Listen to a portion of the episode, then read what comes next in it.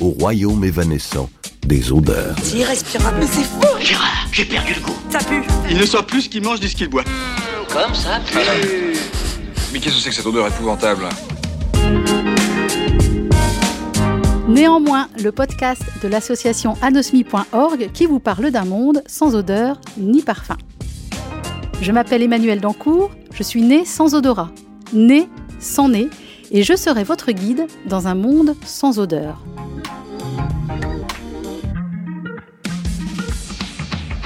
Bonjour à tous les anosmiques, les hyposmiques, les hyperosmiques, les parosmiques, les cacosmiques, et vous, les normosmiques, qui n'avez aucun problème d'odorat. Bonjour et bienvenue dans ce podcast, bienvenue dans Néanmoins. Pour m'accompagner aujourd'hui dans cette émission, un invité dont je peux vous dire qu'il est l'un des parfumeurs les plus reconnus au monde. Il a travaillé pour Givenchy, Thierry Mugler, Lancôme, Frédéric Malle. Il a renouvelé l'art de la création des parfums à tel point que le dit Frédéric Malle le surnomme le Stanley Kubrick de la profession. Dominique Ropion, bonjour. Bonjour. Ça vous fait sourire? Euh, bah oui, oui, oui. Alors, vous, vous avez fait des odeurs et des parfums votre passion, votre métier, votre mission. Vous êtes capable de reconnaître 3000 composants. Vous êtes capable de distinguer la différence entre l'essence de la rose turque et de la rose du Maroc, qui, paraît-il, n'ont absolument rien à voir. Ça vous fait pas bizarre d'être invité dans une émission anosmique, Dominique Ropion? Si, d'ailleurs, je comprends pas très bien pourquoi, mais bon. non, mais c'est amusant. oui, voilà. Ça- Vous découvrez l'anosmie? Si je découvre l'anosmie, non, à vrai dire, j'ai rencontré quelqu'un qui était anosmique, qui était un allergologue, dont j'ai oublié le nom. Et à la suite de quoi, après avoir vu cet allergologue, il a recouvré l'odorat. Cette personne que j'avais rencontrée était terne, et lorsque je l'ai revu plus tard, il avait retrouvé goût à la vie. Vous comprenez qu'on puisse vivre sans les odeurs ou Pour vous, c'est inimaginable? Oui, je comprends évidemment, parce qu'il m'arrive d'être enrhumé, de rien sentir, mais c'est quand même un pan de l'existence qui vous est euh, caché. Quoi. Mm. Alors, je suis sans doute la seule fan au monde de Dominique Ropion qui n'ait jamais senti ses créations. Je préfère prévenir les auditeurs. Et d'où vient ma fan attitude, Dominique? Elle vient d'un livre que vous avez sorti il y a quelque temps, qui s'appelle Aphorisme euh, d'un parfumeur, qui est sorti chez Né Littérature, qui est rattaché à la revue euh, euh, Né. Et alors, j'ai découvert une écriture, j'ai découvert une vie, j'ai découvert comment vous vous racontiez à travers les parfums, et je suis tombée en pamoison, c'est le cas de le dire, devant la façon dont vous racontiez euh, les métiers. Mais j'ai j'ai jamais senti vos parfums, je m'en excuse d'avance. Je vous en prie. Et dans ce livre, Dominique Ropion, vous dites qu'il n'y a pas de mauvaises odeurs. Alors moi, je vais essayer de vous prouver le contraire, même si je n'en ai jamais senti. Je vous propose un billet d'humeur qui va rimer avec euh, mauvaises odeurs. Est-ce que vous êtes prêts Oh oui, oui, oui. C'est vrai qu'il y a des jours où l'anosmie semble être une bénédiction. C'est pas souvent, hein. mais moi je dis souvent euh, à qui aimerait l'entendre qu'un jour j'aimerais sentir un truc qui pue. Hmm. Mais ce jour, il arrivera jamais, vous le comprenez bien, puisque je suis née sans odorat. Mais à défaut, je lis plein de choses. Je lis des enquêtes, je lis des articles, parce que la puanteur me fascine. Et donc, je me suis amusée, mais je- vraiment, c'est pour vous, Dominique, hein, à chercher les odeurs les plus répugnantes de la planète. Je sais pas si vous en connaissez une ou deux. Bon, euh, plus que ça même. Hormis certaines odeurs corporelles qui peuvent être très sales, je sais pas, des odeurs de poubelle euh, laissées au soleil pendant plusieurs heures, par exemple. Ah, j'ai mieux que ça, vous allez voir. Ah oui. Et vraiment, j'espère secrètement que ce billet d'humeur fera justice aux anosmiques pour une fois. Donc voici un pot pourri de mes recherches nauséabondes. Nez fragile, s'abstenir. C'est parti.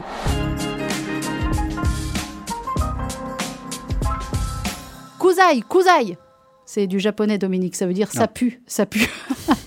en 2018, à Tokyo, il y a un musée qui a organisé une exposition d'odeurs où vous pouviez sentir les pires relents de la planète. Et parmi eux, le poisson le plus pestilentiel du monde, le surströmming, c'est du hareng fermenté de Suède. Autre odeur redoutée, typiquement asiatique, le kusaya, le tofu puant. Une odeur tellement infâme qu'elle a provoqué en 2016 à Nagoya au Japon une interruption du trafic ferroviaire de deux heures. Le temps que la police comprenne d'où venait l'attaque olfactive et qu'on retrouve un, un morceau de tofu jeté négligemment dans la poubelle du train. Autre odeur insupportable, le durian. Vous connaissez Oui, c'est un fruit. un fruit exotique comestible, ça à mi-chemin entre le litchi, la mangue et le pomelo chinois. Mais alors qu'il y a une odeur totalement insupportable, paraît-il, une odeur qui a provoqué quand même des incidents. En 2019, la bibliothèque de l'université de Canberra en Australie a évacué tout son personnel croyant à une fuite de gaz. Pire, en Allemagne, en juin 2020, il y a six personnes d'un bureau de poste qui ont été hospitalisées suite, alors on ne savait pas bien, une attaque au gaz, un produit toxique extrêmement dangereux. Donc la police fait évacuer tout le bâtiment parce qu'elle crée une attaque terroriste. Et elle ouvre le colis d'où émane une odeur vraiment suspecte et terrible. Et c'était quatre pauvres durians pépères qui attendaient juste leur expédition. Autre odeur insupportable, une fleur aussi bizarre que cela puisse paraître, la Rafflesia arnoldi. C'est une fleur gigantesque. Elle fait un mètre d'envergure. On la trouve en Indonésie. Et alors, elle sent, mais ça va vous parler, le cadavre en putréfaction, les chaussettes après le sport et le poisson. Ça n'a pas l'air ragoûtant. hein. Et Cocorico, l'une des pires odeurs au monde, est française. Un vieux fromage du nord de la France, le vieux Boulogne, dont l'odeur est tellement puissante qu'un nez électronique utilisé d'habitude en hôpital pour détecter les infections urinaires et la tuberculose a testé positif ce fromage euh, dit de caractère. Allez, on continue. Des chercheurs se sont amusés sur Twitter à partager leur pire expérience olfactive. Numéro un sur le podium, l'odeur de la mort. Peut-être que ça vous étonne pas, mais surtout l'odeur de la mort d'une tortue séchée au soleil. Connaissez Non, Non. pas encore. Deuxième position sur le podium, le vomi de l'urubu à tête rouge. C'est un vautour américain qui régurgite ses proies à moitié digérées pour faire fuir ses propres prédateurs, justement à cause de l'odeur insupportable de la mixture. Tout aussi infect et insolite, des excréments datant du Moyen Âge qu'on a retrouvés sur un chantier de fouilles au Danemark. Alors, faut vous mettre à la place des pauvres archéologues danois qui ont découvert une latrine médiévale qui avait plus de 700 ans et l'odeur antique et putride qui va avec. Et pour terminer, je ne résiste pas au plaisir de vous raconter cette anecdote liée à la politique de défense américaine. Peut-être que ça vous êtes au courant. En 1998, la défense américaine veut mettre au point une nouvelle arme, une bombe puante. Une chercheuse est missionnée. Après des recherches compliquées, parce que la puanteur, c'est subjectif et c'est culturel, elle finit enfin par mettre la main sur une odeur rebutante unanimement reconnue comme telle. C'est celle d'un produit, alors écoutez bien, utilisé par l'armée américaine pour imiter les odeurs de latrine, on y revient, afin de tester l'efficacité des produits de nettoyage. Alors notre chercheuse, elle se base sur ce produit, elle construit une soupe puante, et c'est le terme officiel. Elle rajoute des odeurs de vomi, des odeurs de décomposition de fruits, et on obtient la pire odeur au monde dont on nous dit que c'est comme si Satan s'était assis sur un trône d'oignons pourris. Je vais vous dire un truc, Dominique Ropion. Si les Américains nous attaquent avec cette bombe puante, nous, les anosmiques du monde entier, aurions la responsabilité de refaçonner le monde et d'engendrer une nouvelle humanité. Voilà. Alors, si du caca vieux de 700 ans, du vomi de vautour et une soupe puante n'ont engendré aucune réaction de dégoût chez vous qui nous écoutez, le diagnostic est sans appel. Vous êtes anosmique. Quant à moi, j'ai pris un malin plaisir à disséminer dans ce billet des mots comme fétide, pestilentiel, putride, nauséabond, puant, autant d'adjectifs que je n'utilise jamais, parsemés dans cette chronique qui, je vais vous l'avouer, Dominique Ropion, n'a absolument aucun sens pour moi.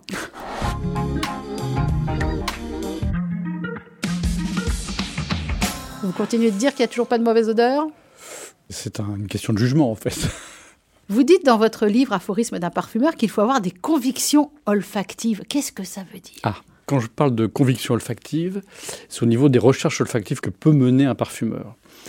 Dans la mesure où le chemin est, compliqué et vous ne percevez pas forcément l'aboutissement. Dire, Le problème de l'olfaction, vous ne pouvez pas imaginer l'odeur d'une rose et la sentir. Alors vous pouvez imaginer l'image d'une rose et vous la voyez.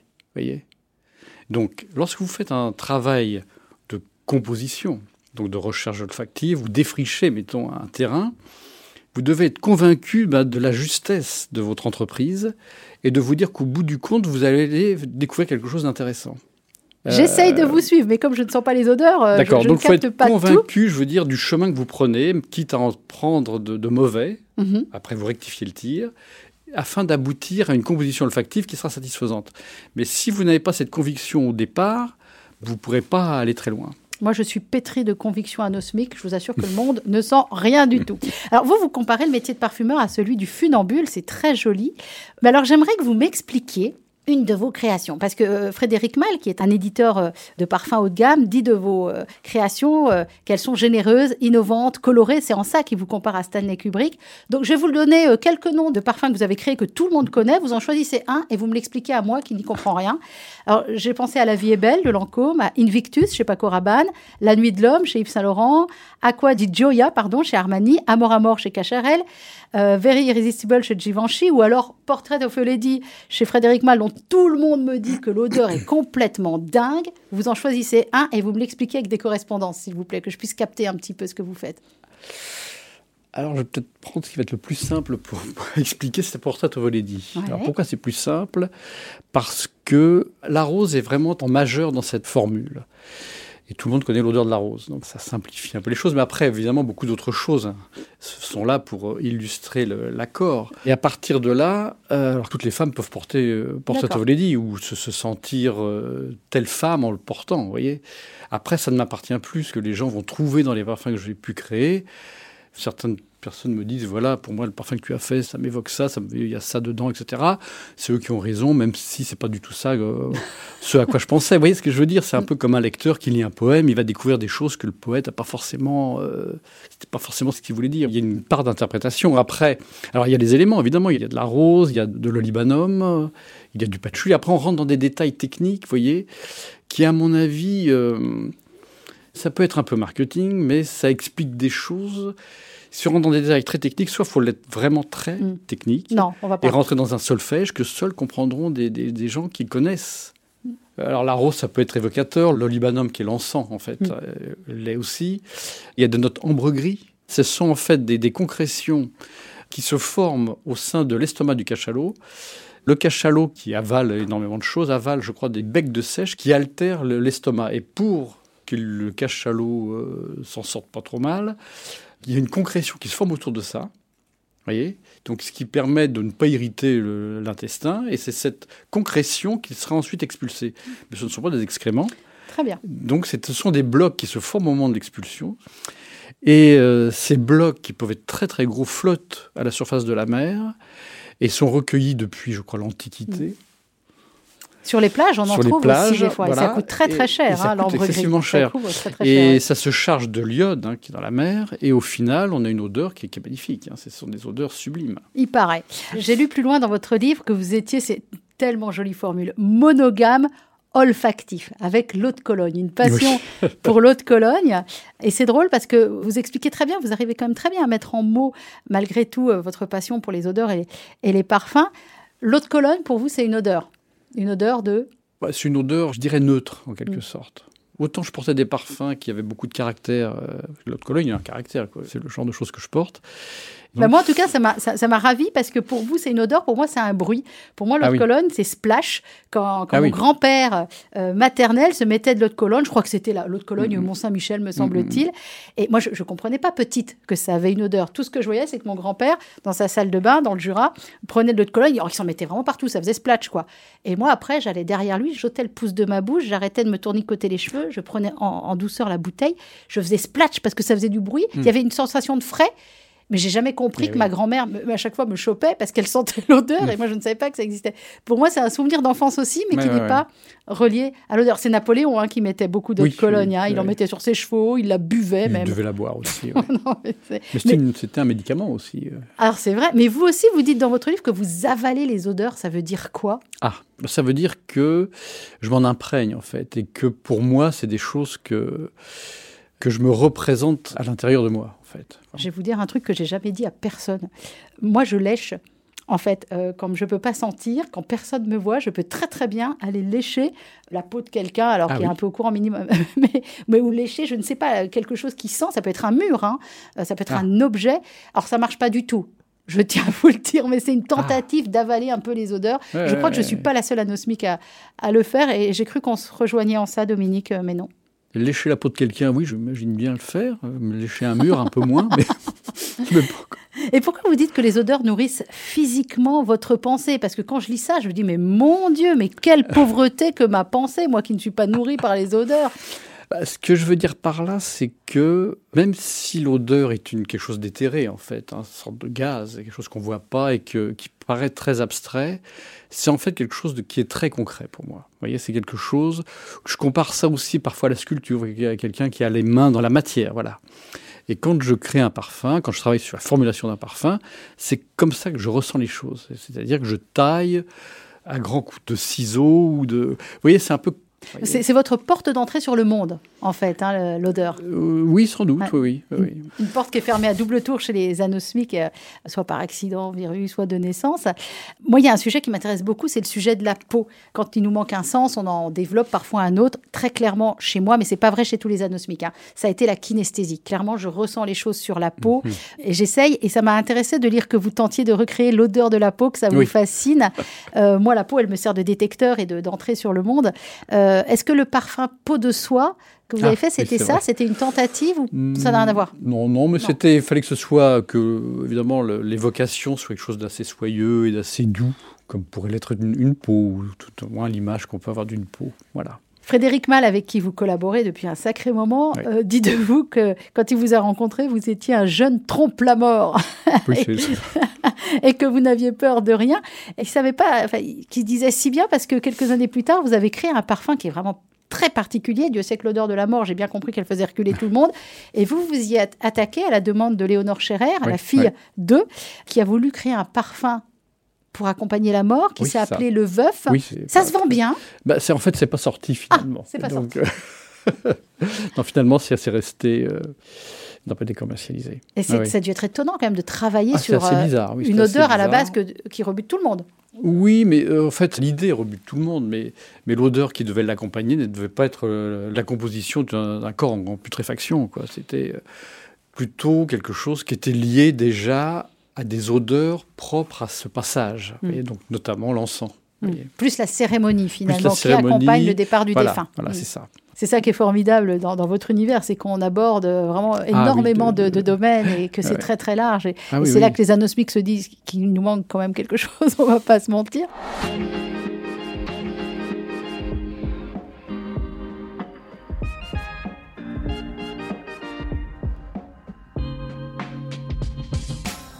Petit questionnaire anosmique, euh, Dominique Ropion, l'odeur de votre enfance, ce serait quoi? Ah, bah, peut-être l'odeur de l'eau de Cologne, c'est vrai. Et puis il y a l'odeur du métro. J'en parle de temps en temps, c'est Mm. pas très glamour. Mais c'est vrai que Il y a quoi dans cette odeur? Bah, il y a des odeurs de. Je pense que c'est lié au, au détergent et qui sentent des notes. euh, alors je dis paracrysol euh, pour ceux qui connaissent, mais c'est des odeurs un peu de phénolique, un peu de cuir. Ah. Voilà, un peu floral. Alors, Mm. Qu'est-ce que c'est qu'une note de cuir un peu florale Euh, Par exemple, le narcisse est à la fois cuir et floral, par exemple. voyez. Dans Mais votre enfin, bon. livre, vous parlez de la guimauve et de la verveine infusée de citron ou de fleurs d'oranger, des, des tisanes que vous buviez Oui, euh, oui. enfant. les gâteaux à la framboise que je mangeais chez ma grand-mère, et qui me permet d'expliquer le mécanisme de, de mémorisation d'une odeur, vous voyez, Ouais. qui est euh, propre à chacun. Je veux dire, euh, pour mémoriser une odeur, vous devez rattacher une odeur à des souvenirs qui vous sont propres, mais vraiment très intimes. Et puis ça peut être très très intime. Donc je n'irai pas plus loin. là. Mais en ce qui concernait les gaufrettes de ma grand-mère, encore je peux en parler, quand je sentais l'essence de rose, par exemple, l'essence de rose euh, bulgare, ça me rappelait des gaufrettes à la framboise que j'en chez ma grand-mère.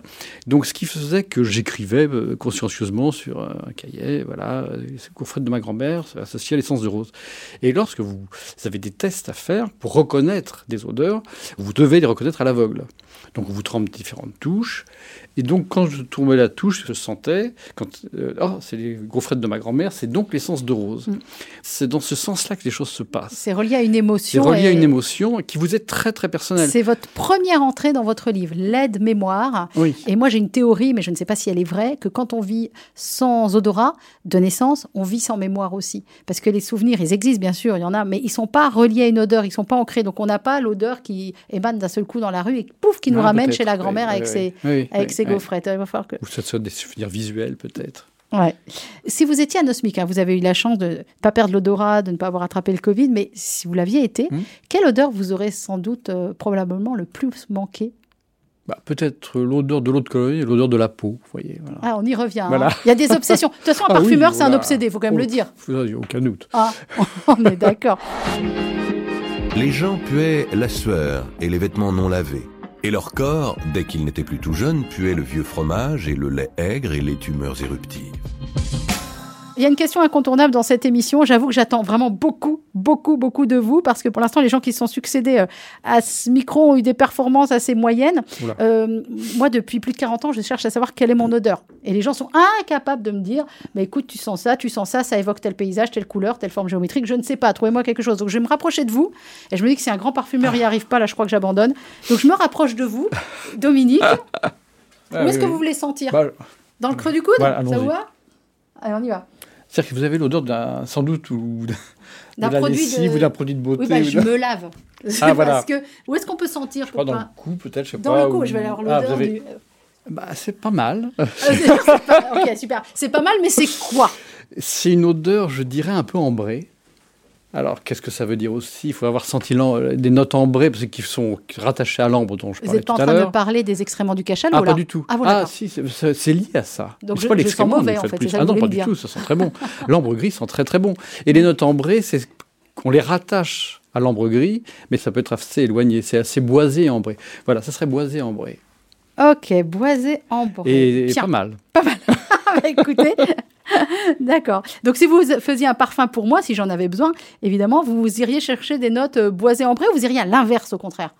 D'abord, je vous demanderai ce qui vous plaît. J'en sais rien. Mais comme vous savez Non. pas, euh, je peux faire tout ce que je veux et obligatoirement vous aimeriez, c'est ça? Eh ben, exactement. Moi, je suis fan de Dominique Ropion. Je vous remercie infiniment d'être venu dans cette émission très bizarre pour vous. hein. Je, Oui, oui, mais vous savez. je comprends, hein, Dominique. J'ai hein. Très, très large. je note ça. Et je vous remercie beaucoup parce que finalement, parler de l'absence d'odeur, c'est aussi de parler des odeurs. hein. Pour parler du blanc, il faut parler du noir. Pour parler du noir, il faut parler du blanc. Et malgré tout, euh, cette quête des odeurs pour tous les anosmiques qui écoutent ce podcast, eh ben, elle passe aussi par vous, les parfumeurs, qui arrivez quand même à nous parler de vos métiers, même si on n'y comprend rien pour tout vous dire. Merci beaucoup. Cette émission vous a été proposée par l'association anosmi.org. Depuis sa création, anosmi.org s'occupe de toutes celles et ceux qui sont nés sans odorat ou qui l'ont perdu. Néanmoins est un podcast produit par Moustique Studio.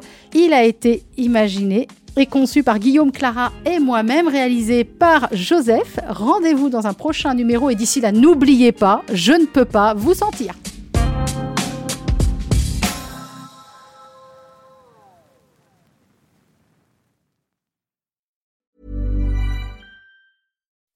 When you make decisions for your company, you look for the no brainers. If you have a lot of mailing to do, stamps.com is the ultimate no brainer. Use the stamps.com mobile app to mail everything you need to keep your business running with up to 89% off USPS and UPS. Make the same no brainer decision as over 1 million other businesses with stamps.com. Use code PROGRAM for a special offer. That's stamps.com code PROGRAM.